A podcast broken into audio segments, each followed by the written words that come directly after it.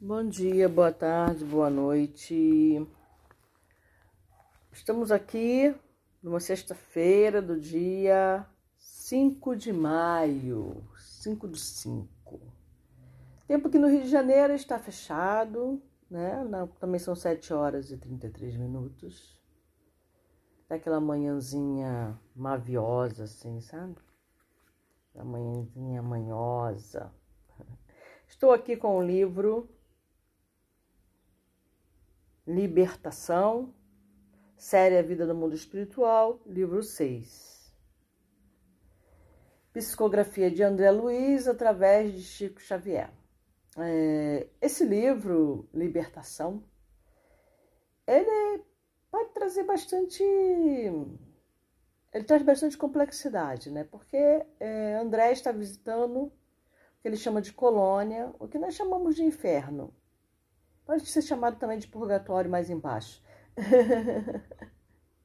Para quem aí é católico, né?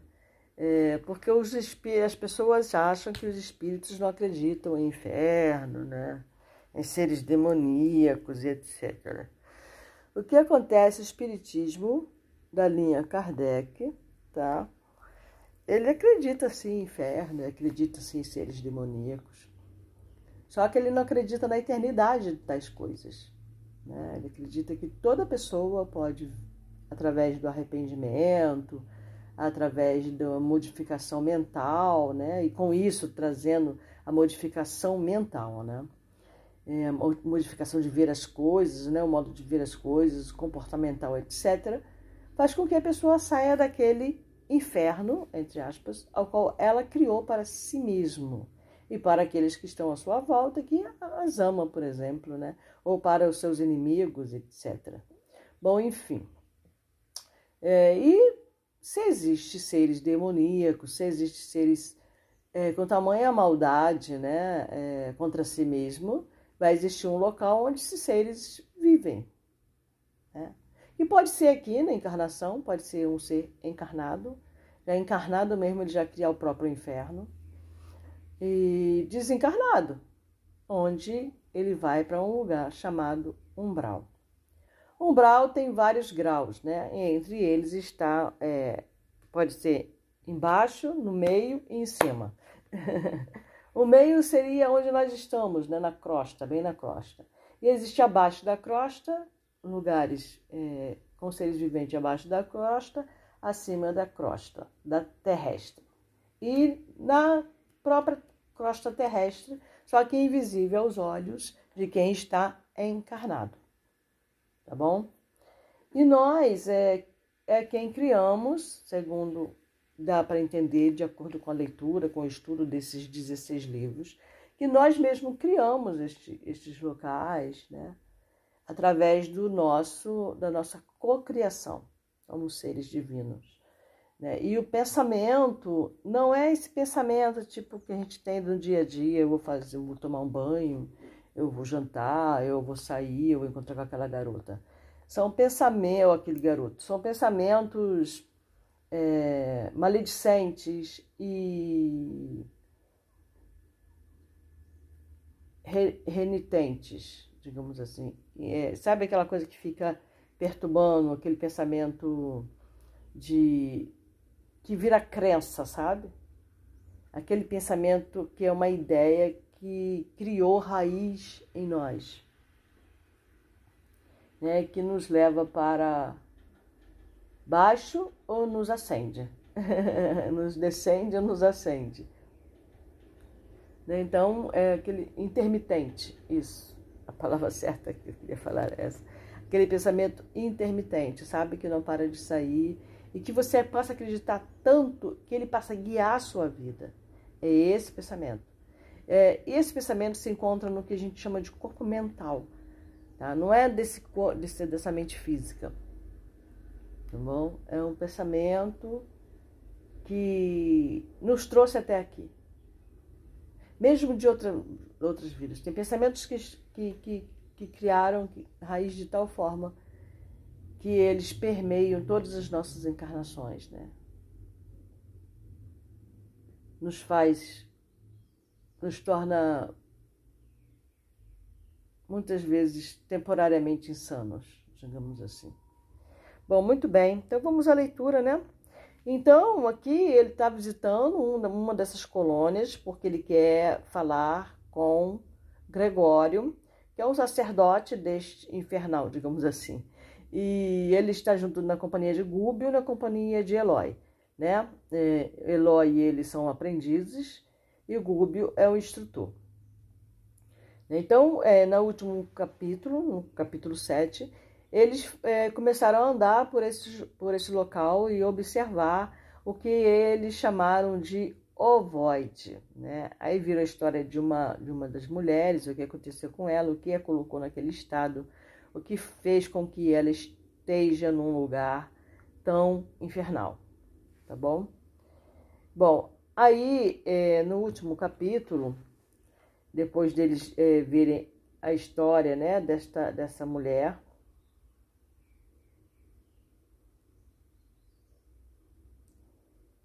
né, é, que foi uma assassina, né, em vida. Ah, lembrando que esse livro foi escrito em 1900, sei lá, 30, 30 e pouco, ele foi produzido, né, é, foi colocado, é, ai, esqueci o texto, que horror, está assim, né, ele foi editado, né? Ele foi publicado, e, publicado em 1900 e, sei lá, 45, 46, se eu não me engano, não vi. E é, essa senhora que ele acessou a vida dela na, no, no capítulo 7, tratava-se de uma senhora de escravos, tá bom? Então vamos lá. E agora nós vamos ver o capítulo 8, que fala sobre inesperada intercessão. A média de leitura é mais ou menos de 32 minutos, tá bom? Então, vamos a ela. A sala em que fomos recebidos pelo sacerdote Gregório semelhava-se a estranho santuário, cuja luz interior se iluminava de tochas ardentes. Sentado em pequeno trono que ele singularizava, figura no desagradável ambiente, a exótica personagem rodeava-se de mais de cem entidades em atitude adorativa. Dois áulicos, que seria um áulico, né? Aqueles que pertencem a uma corte, tá? Dois áulicos extravagantemente vestidos manejavam grandes turíbulos em cujo bojo se consumiam substâncias perfumadas de violentas emanações. É, turíbulos é aquele vaso, né, onde queima incenso, sabe? E a gente fica balançando assim, levando para os ambientes. Então, isso aqui é um turíbulo. Em cujo bojo se consumiam substâncias perfumadas de violentas emanações. Nossa, porque violentas emanações. Emanações, aí no caso, é desagregação das partes voláteis de certos corpos, eflúvio, exalação, ou seja, de forte cheiro. Tá? Trajava ele uma túnica escarlate e limbava-se de halo pardo escuro cujos raios inquietantes e contundentes nos feriam a retina. Fixou em nós o olhar percussiente e inquiridor e estendeu-nos a destra, dando-nos a entender que podíamos nos aproximar. Fortemente empolgado, acompanhei Gúbio. Quem seria Gregório naquele recinto? Um chefe tirânico ou um ídolo vivo, saturado de misterioso poder? Doze criaturas, ladeando-lhe o dourado assento, ajoelhavam-se, humildes, atentas às ordens que lhe emanassem da boca. Com um simples gesto, determinou o regime sigiloso para a conversação que entabularia conosco. Porque em alguns segundos o recinto se esvaziou de quantos dentro dele se achavam. estranhos à nossa presença. Compreendi que cogitaríamos de grave assunto. Evitei nosso orientador para copiar-lhe os movimentos. Gúbio, seguido por Eloy e por mim, a reduzida distância, acercou-se do, do anfitrião que eu contemplava, de fisionomia rude, passando de minha parte a espreitar o esforço no, de nosso instrutor para contornar os obstáculos do momento, de modo a não classificar-se por mentiroso, à face da própria consciência. Cumprimentou Gregório, exibindo fingida complacência. Fingida complacência. Fingida, fingido prazer. E falou: Lembra-te de que sou juiz, mandatário do governo forte aqui estabelecido. Não deves, pois, faltar à verdade. Decorrida pequena pausa, acrescentou: Em nosso primeiro encontro, enunciaste um nome. Sim, respondeu o Gubo sereno, o de uma benfeitora. Repete-o, ordenou o sacerdote imperativo. Matilde. O semblante de Gregório fez-se sombrio e angustiado. Disse-ia receber naquele instante tremenda punhalada invisível. Dissimulou, no entanto, dura impassibilidade e, com a firmeza de um administrador orgulhoso e torturado, inquiriu: Que tem de comum com, comigo semelhante criatura? Nosso orientador redarguiu sem afetação. Asseverou-nos querer ter com desvelo, desvelado amor materno. Evidente engano, aduziu Gregório Ferino. Minha mãe separou-se de mim há alguns séculos. Ademais, ainda que me interessasse tal encontro, estamos fundamentalmente divorciados um do outro. Ela serve ao cordeiro, eu sirvo aos dragões. Nota do autor espiritual: dragão. Espíritos caídos no mal. Desde eras primevas da criação planetária e que optaram desculpa, e que operam em zonas inferiores da vida, personificando líderes de religião. Ai, caraca!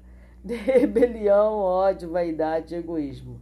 Não são, todavia, demônios eternos, porque individualmente se transformam para o bem no curso dos séculos, como acontece aos próprios homens. Aquela particularidade da palestra bastava para que minha curiosidade explodisse indômita. Quem seriam os dragões a que se reportava? Gênios satânicos da lenda de, tempo, de todos os tempos? Espíritos caídos no caminho evolucionário da inteligência voltada contra os princípios salutares e redentores do Cristo? Que todos veneramos na condição de Cordeiro de Deus? Sem dúvida, não me equivocava.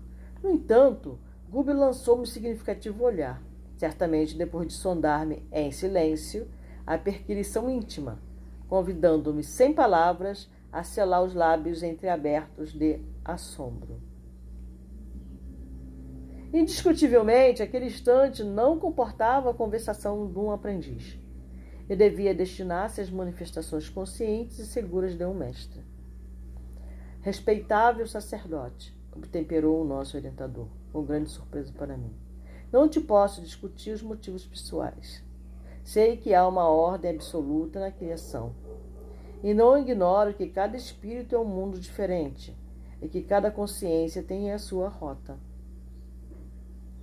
Críticas criticas porventura os dragões que se incumbem da justiça?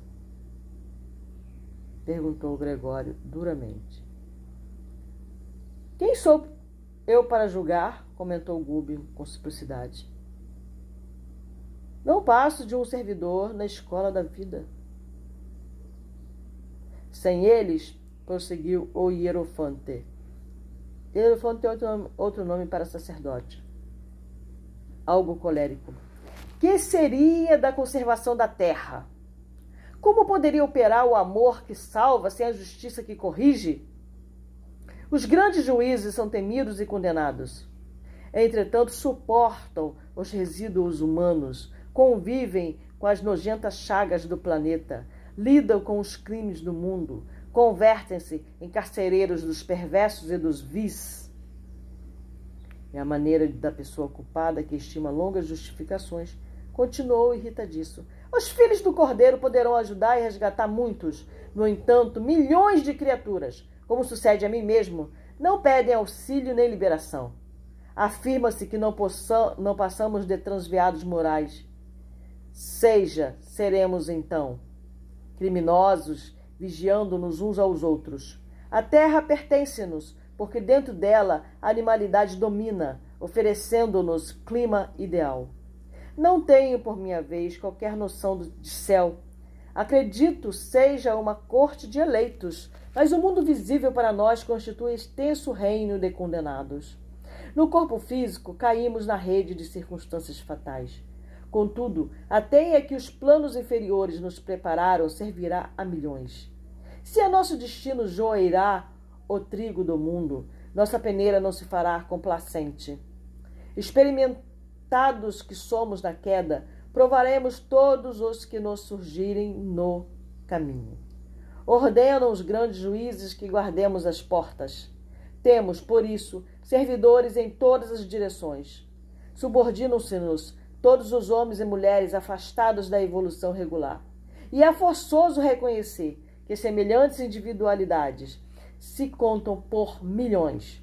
Além disso, os tribunais terrestres são insuficientes para a identificação de todos os delitos que se processam entre as criaturas. Nós, sim, é que somos os olhos da sombra para os quais os menores dramas ocultos não passam despercebidos. Ante o intervalo que se fizera, contemplei o rosto de Gúbio, que nos apresentava que não apresentava qualquer alteração. Desculpa, gente, hoje eu tô assim meio. não vou regravar, não, cara. não tô afim.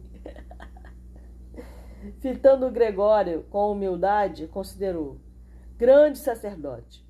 Eu sei que o Senhor Supremo nos aproveita em sua obra divina, segundo as nossas tendências e possibilidades de satisfazer-lhe os desígnios os fagócitos no corpo humano são utilizados na eliminação da impureza. Do mesmo modo que a faísca elétrica irrompe, insofreável, a fim de sanar os desequilíbrios atmosféricos. Respeito, assim, o teu poder. Porque se a sabedoria celeste conhece a existência das folhinhas tenra das das folhas. Caraca, folhinhas! das das folhas tenras das árvores, sabe também a razão de teu extenso domínio. Entretanto, não concordas em que a nossa interferência prevalece sobre a fatalidade, círculos, círculo fechado de circunstância que nós mesmos criamos? Não estou habilitado a apreciar o trabalho dos juízes que administram esses pousos de sofrimento reparador. Conheço, contudo, os quadros pavorosos que se desdobram ao teu olhar. Observo de perto os criminosos que se imantam uns aos outros. Sondo de quando em vez os dramas sombrios daqueles que jazem nas, fauna, nas furnas da, de dor. Magnetizados ao mal que praticaram, e não ignoro que a justiça deve reinar consoante as determinações soberanas. Todavia, respeitável Gregório, não admites que o amor, instalado nos corações, redimiria todos os pecados? Não aceitas, porventura, a vitória final da bondade por meio do serviço fraterno que nos eleva e conduz ao Pai Supremo? Se gastássemos nos cometimentos divinos do Cordeiro as mesmas energias que se despendem a serviço dos dragões, não alcançaríamos mais apressadamente os objetivos do supremo triunfo? O sacerdote ouviu contrariado e clamou com desagradável inflexão de voz. Como pude escutar-te calado tanto tempo? Somos aqui julgadores na morte de todos aqueles que malbarataram os tesouros da vida. Como inocular amor em corações enregelados? Não disse o cordeiro certa vez que não se deve lançar pérolas aos porcos? Para cada pastor de rebanho na terra, há mil porcos ostentando as insígnias da carne. E se o teu mestre reclama pegureiros ao seu apostolado, que fazer de nossa parte se não constituir equipes de inteligências vigorosas especializadas em corrigir as criaturas delinquentes que se colocam sob nossa vara diretiva?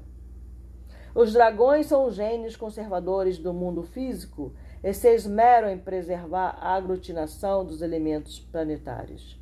Coerentes com a lógica, não entendem o paraíso da imposição. Se o amor conquistasse a terra de um dia para o outro, desintegrando-lhes os abismos escuros, a fim de que a luz sublime aí brilhasse para sempre, fácil e instantânea, como acomodar nesse clima celestial das consciências de lobos e leões, panteras e tigres? Pela extrema analogia que ainda guardo com essas feras. Almas essas que habitam formas humanas aos milhares de milhares? Que seria dos céus se não vigiássemos os infernos? Gargalhada sarcástica e estrepitosa seguiu-lhe as palavras. Gube, porém, não se perturbou ou simplicidade, tornou a considerar.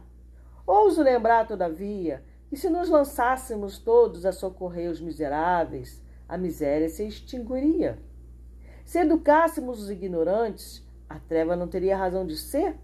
Se amparássemos os delinquentes, oferecendo-lhes estímulos à luta regenerativa, crime seria varrido da face da terra. O sacerdote fez vibrar uma, uma campainha que me pareceu destinado a expandir-lhe as expressões de ira, e gritou o roquenho: Cala-te, insolente! Sabes de que posso. Sabes que te posso punir. Sim, concordou o nosso orientador, imperturbável. Nessas alturas já estaria. imperturbável. Um dia eu chego lá, crianças, um dia eu chego lá. Suponho conhecer a extensão de tuas possibilidades. Eu, meus companheiros, a leve ordem de tua boca, podemos receber prisão e tortura. E se esta representa a vontade de teu coração, estamos prontos a recebê-las. Conhecíamos de antemão as probabilidades contra nós nesta aventura. Entretanto, o amor nos inspira e confiamos no mesmo poder soberano que te permite aplicar a justiça. Gregório fitou Gube assombrado à vista de tamanha coragem e, de certo, aproveitando este a transformação psicológica do momento. Ó, assombrado. Aproveitando este a transformação psicológica do momento, enunciou com firmeza serena. Declarou-nos Matilde, a nossa benfeitora, que a tua nobreza não se esvaiu e que as tuas elevadas qualidades de caráter permanecem invioladas, não obstante direção diferente que imprime-te aos passos. Por isso mesmo, identificando-te o valor pessoal, chamo-te de respeitável nos apelos que te dirijo. A cólera do sacerdote pareceu amainar-se. Você vê que ele ficou firme, imperturbável, mas não baixou a cabeça não se entregou ao medo, não ficou com medo daquele ser, porque ele não tinha nada a temer. Ele tinha firmeza na sua fé, ele tinha firmeza no seu propósito, ele tinha firmeza no que ele foi fazer ali, ele tinha firmeza na intercessão divina, caso necessário.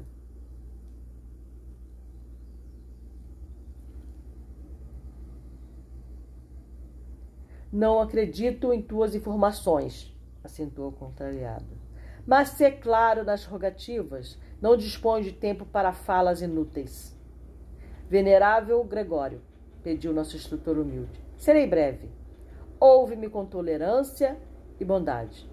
Não ignoras que tua mãe espiritual jamais se esqueceria de Margarida, ameaçada atualmente de loucura e morte, sem razão de ser. Escutando o informe, o Hierofante modificou-se visivelmente, expressando na fisionomia inquietação indisfarçável. A estranha auréola que lhe revestia a fronte revelou tonalidades mais escura, escuras.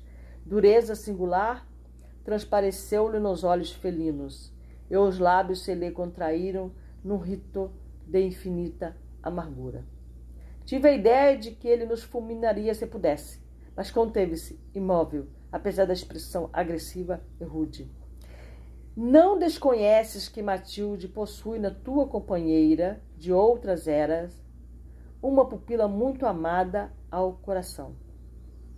As preces dessa torturada filha espiritual atingem-lhe a alma benegada e luminosa. Gregório.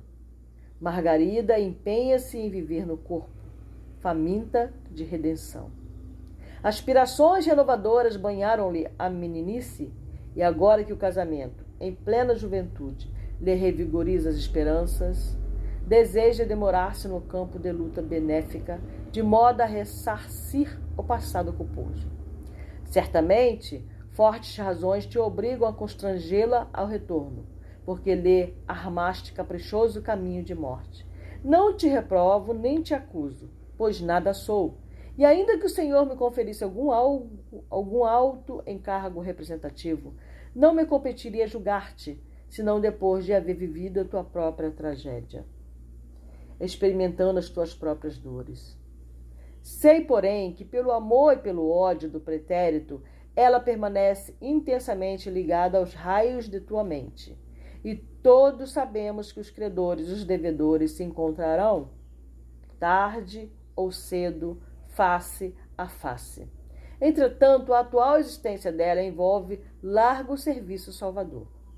Desposou o antigo associado de luta evolutiva que te não é estranho ao coração, e reinará maternalmente no lar em que devotados benfeitores organizarão o formoso ministério de trabalho iluminativo. Espíritos amigos da verdade e do bem se preparam a receber-lhe ternura materna quais flores abençoadas pelo orvalho celeste, em caminho de preciosa frutificação. Venho rogar-te, pois, seja suavizada a vindita cruel. Vindita aí é vingança, tá? Nossa alma, por mais impassível, modifica-se com as horas. O tempo tudo devasta e nos subtrai todos os patrimônios da inferioridade para que a obra de aperfeiçoamento permaneça. A matéria que nos serve às manifestações modifica-se com os dias. E por mais invencíveis que fossem os poderosos juízes aos quais obedeces, não ultrapassariam eles de nenhum modo a autoridade soberana do Todo Misericordioso, que lhes permite agir em nome da corrigenda, afeiçoando-lhes a tarefa ao bem comum. Pesados minutos de expectação e silêncio caíram sobre nós.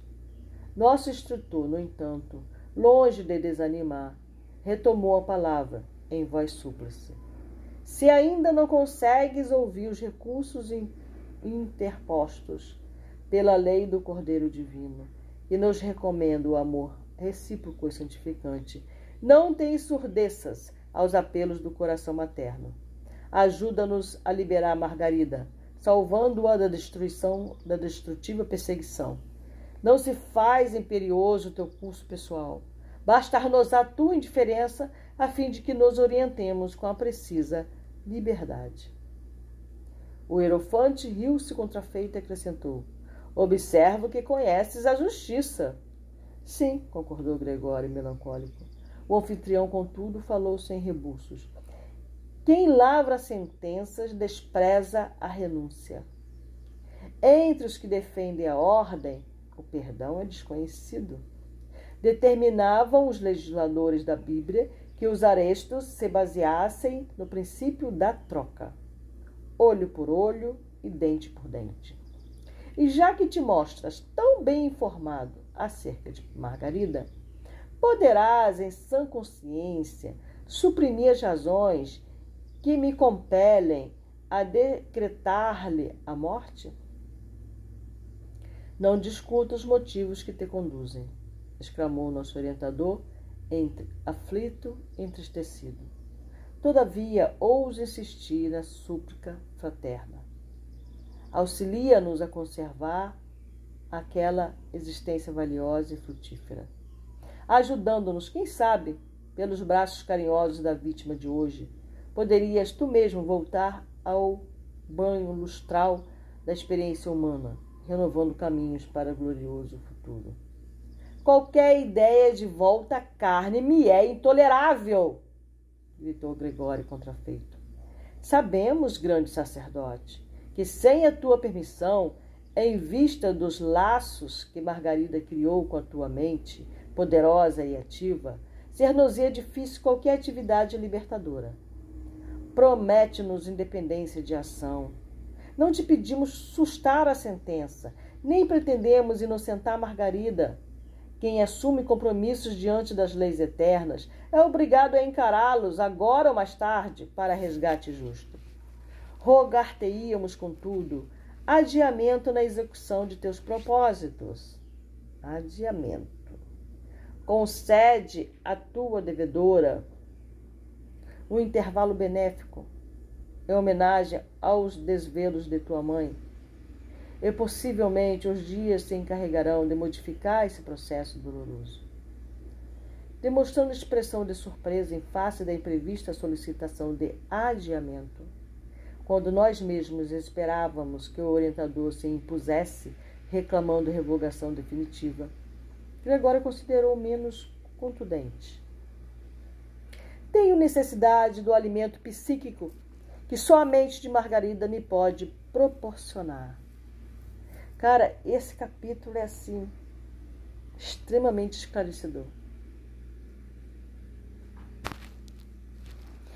Não sei se faz sentido para você que está me ouvindo, né? Perguntou Gúbio, mais encorajado. E se reencontrasse o doce reconforto da ternura materna, sustentando-te a alma, até que Margarida te pudesse fornecer, redimida e feliz, o sublimado pão do espírito? O sacerdote levantou-se pela primeira vez e clamou: Não creio. E se propuséssemos semelhante bênção em troca de tua neutralidade ante nosso esforço de salvação? Permite-nos agir concomitantemente com os serviços, servidores que te obedecem às ordens? Não os inclinarias contra nós e deixar-nos-ia ombrear com eles tentando a restauração? O tempo, dessa forma, daria o último retoque em tuas decisões. Gregório refletiu alguns instantes e redarguiu. É muito tarde. Por quê? indagou nosso instrutor inquieto. O caso de Margarida, esclareceu o Erofante em tom significativo, está definitivamente entregue uma falange de 60 servidores de meu serviço, sob a chefia de duro perseguidor que lhe odeia a família. A solução cabal poderia ter sido alcançada em poucas horas, mas não desejo que ela me volte às mãos com a revolta de vítima, em cuja fonte interior só me fosse possível recolher as águas turvas do desespero e do fel. Será torturada como me torturou em outra época. Padecerá humilhações sem nome, desejará a, desejará a morte como valioso bem.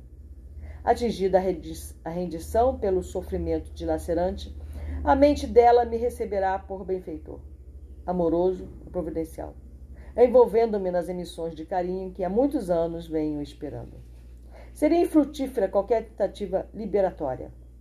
Os raciocínios dela vão sendo conturbados pouco a pouco, e o trabalho de imantação para a morte está quase terminado. O nosso dirigente, no entanto, não se deu por vencido e insistiu. E se nos confundíssemos com a tua falange, tentando o serviço que nos propomos? Compareceríamos junto à enferma como amigos teus, e sem te desrespeitarmos a autoridade, procuraríamos a execução do plano que nos trouxe até aqui, testemunhando a humildade e o amor que o Cordeiro nos ensina? Gregório pensava maduramente em silêncio, mas Guber prosseguia com simplicidade e firmeza. Concede, concede, dá-nos tua palavra de sacerdote. Lembra-te de que um dia, ainda que não creias, enfrentarás de novo o olhar de tua mãe. Interpelado após longos minutos de reflexão, ergueu os braços e asseverou: Não creio nas possibilidades do tentame. Todavia, concordo com a providência a que recorres. Não interferirei. Em seguida, tilintando a companhia de modo particular, determinou que os auxiliares se reaproximassem. Como que semi-vencido na batalha, em que se empenhara com a própria consciência, invocou a presença de um certo timão que nos surgiu pela frente, surpreendendo-nos com seu semblante de carrasco. Dirigiu-lhe a palavra, indagando pelo andamento do, entre aspas, caso Margarida. Ao que o proposto informou está o processo de alienação mental quase pronto. Questão de poucos dias, poucos dias para segregação em casa de saúde. Indicando-nos algo constrangido, determinou Gregório que o, que o auxiliar de sinistro aspecto nos situasse junto da falange que operava, ativa na execução gradual do seu decreto de morte. 36 minutos. é... Vamos ver aqui uma nota do autor espiritual que eu não li, do, do, do 19, que ele fala aqui, ó. Os filhos do, do Cordeiro poderão ajudar e resgatar muitos. No entanto, milhões de criaturas, como sucede a si mesmo. Né? Então vamos lá que a nota do autor espiritual que fala. Não devemos esquecer que a argumentação procede de um espírito poderoso nos raciocínios e que ainda não aceitou a iluminação do Cristo. Idêntico, pois, a muitos homens representativos do mundo, obcecados pelos desvarios da justiça. Nota do autor espiritual é nota de André Luiz. Nota do autor espiritual. É. Muito bem. Nossa, tá ficando bom, né? Dá uma, dá uma história assim. No mínimo, se a gente não. Ah, eu não acredito em nada disso, tudo é bobagem, mas é um livro com uma história muito maneira, né? De qualquer maneira, né? É muito legal se você olhasse só como uma história, como um livro, né? Comum, que não tem nada de revelador, né? Hum, tá tranquilo também, né? Mas eu acho que é, às vezes eu assisto um filme bobo, né? Ou uma série, né? Assim, tu vai falar assim, ah, tu vai perder tempo assistindo série, né? Você vai perder tempo assistindo esse filme. Às vezes dentro do filme existe é, determinadas coisas que falam a minha alma, a minha consciência, que até esclarece determinadas dúvidas que eu tinha. E aí uma frase, uma, uma ação, alguma coisa ali na, naquela fala me traz um caraca, é isso, meu. Sabe? Então acho que toda, toda leitura, né, desde que não nos leve a pensamentos devastadores, né? É, que seja ter uma leitura simples, sem grandes pretensões, nos traz é, bastante benefícios, né? Se você ler na entrelinhas aí, se você prestar atenção, né? É, ele está falando sobre é, locais em que criamos, ele está falando aí sobre obsessões fortes, né? Ele está falando aí no outro capítulo anterior, ele falou que na Terra existem governos é, governo na terra e que eles obedecem ao governo da terra. Eles não obedecem ao governo dos céus. Entendeu? Não, não, não, eles não obedecem ao governo do cordeiro. É, mas, por outro lado, quem governa o planeta, até onde eu sei, seria o Oshua, aquele que incorporou a persona de Jesus, né? E até onde eu sei, ele que governa né, espiritualmente o planeta. Mas é, o olho por olho, dente por dente ainda é muito vigente na Terra. Né? É de indivíduo para indivíduo. Porque para você não viver sobre a lei do olho por olho, dente por dente, que é a lei máxima da Terra, é a lei que governa o planeta. Você tem que aprender a amar a teu próximo, a Deus sobre todas as coisas e a teu próximo como a ti mesmo. Você tem que aprender a amar incondicionalmente. Aprender a fazer isso aí que julgo, que Gúbio fez. Né? Não te julgo. É. O mal, ele existe, tá? E sim, ele pode tirar a vida de uma pessoa. Também. Aí, no caso, ele está alienando, né, mentalmente, a Margarida. E aí ele vai nimbar completamente o pensamento dele, vai se alimentar da energia da mente da Margarida que está encarnada. Nós produzimos pensamentos que têm ectoplasma e ele vai se alimentar desse ectoplasma da encarnada. Imaginou uma coisa assim? É, é, é, surreal, né? Assim, não dá pra gente falar, caraca, meu. É, é, é algo pra gente pensar, né? Sobre como eu estou, o que, o que eu estou criando. Entesourai tesouros nos céus, né? Ele disse. Né? O que, que são esses tesouros, né? O que, que eu estou criando para mim? É aqui e agora, neste momento que eu crio e recrio, destruo. É aqui e agora. Não é quando eu tiver feito a minha passagem, na próxima encarnação, qualquer coisa que eu valha, não. É este o momento. É este o momento. Não existe outro momento para você fazer algo por você.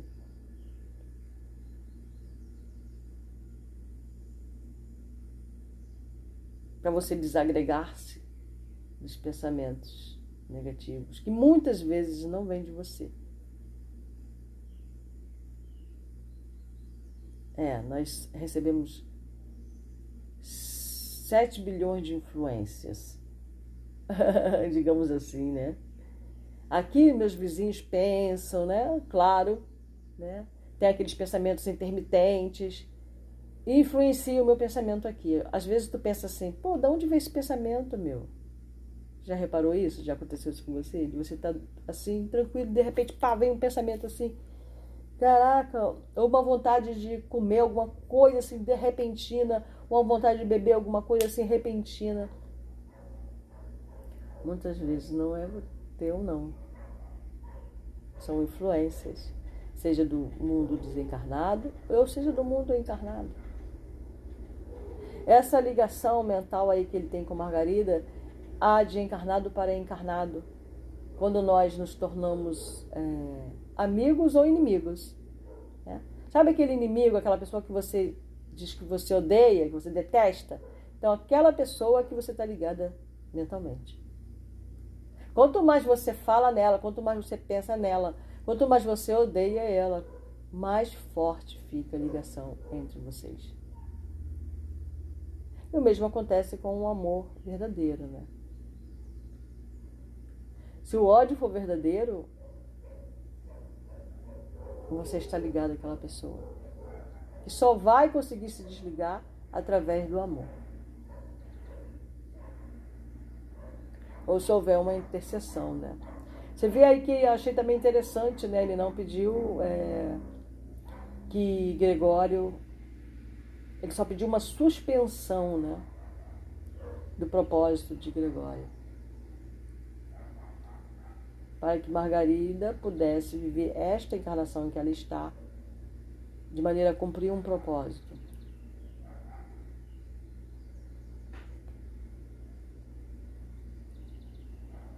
Mas, obviamente, que havendo uma modificação no temperamento e na forma de pensar e de ver o mundo da Margarida, aí ela consegue cortar os laços com o Gregório, na forma como se encontra no momento.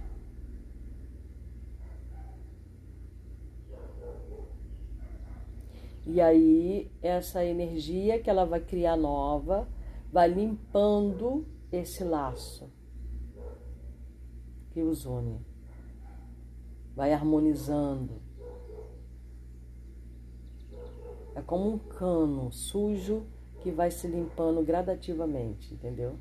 Está ligando uma mente à outra.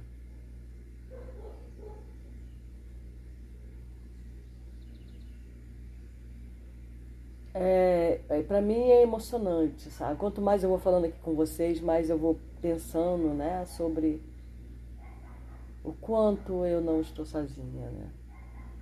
O quanto Deus é bom.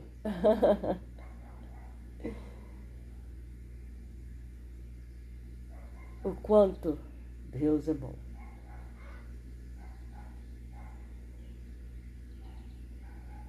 Sabe? E, e que nós temos, podemos sim fazer algo por nós. E quando nós pretendemos fazer algo de bom por nós, nós nos ligamos também a seres que têm condições de nos ajudar, de conduzir, de, de interceder por nós, sabe? Mesmo diante dos nossos algozes. Mesmo que nós tenhamos, em tempos é, remotos, nos nimbados, né, nos, nos ligados a estes seres, por vontade, né? Própria. Foi ninguém que nos forçou a fazer nada. Foram escolhas infelizes, plantios. Mas que em qualquer momento, qualquer instante, nós podemos modificar isso. Basta modificar a forma de pensar, observar esses pensamentos intermitentes. Observar que pensamento é meu realmente, que está arraigado em mim. Observar que tipo de crença eu tenho.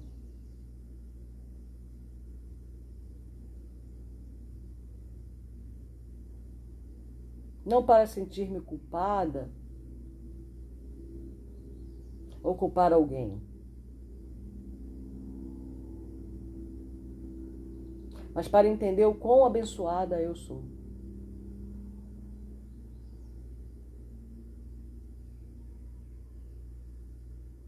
E que basta uma modificação de pensamento, uma oração.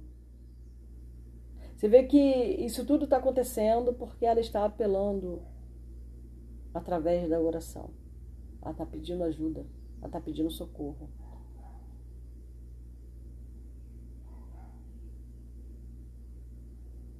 Nós não estamos sós. Aqui neste momento tem irmãos espirituais ouvindo, uns concordando, outros não concordando, uns debochando, outros ajudando. Lógico que quando chegam os, os irmãos de luz, né? Chegando os amigos espirituais que têm condições, né? Que já são mais que já expandiram a própria iluminação, né? Não tem como ficar no recinto os irmãos de sombra, esses debochados, né? Esses que estão interessados em fazer o mal, eles se afastam. Eles não têm como ficar, né? A luz, ela dissipa as trevas, né? Então, o irmão mal intencionado, ele não consegue ficar naquele recinto, pelo menos temporariamente. Porque até você mudar seu, seu pensamento, você consegue sustentar a limpeza do seu lar, transformando o seu lar num templo, né? num local de paz, de harmonia, de aconchego, de amor. Tem o lar, que é a casa, e tem o lar, que é seu, seu corpo físico seu templo. Né? Então, é... é isso. Vamos terminar agora. Aí estão as minhas considerações. Espero que a audiência traga sabedoria, entendimento inteligência, desperte a inteligência divina que nós somos. Que todos os seres de todos os mundos sejam felizes.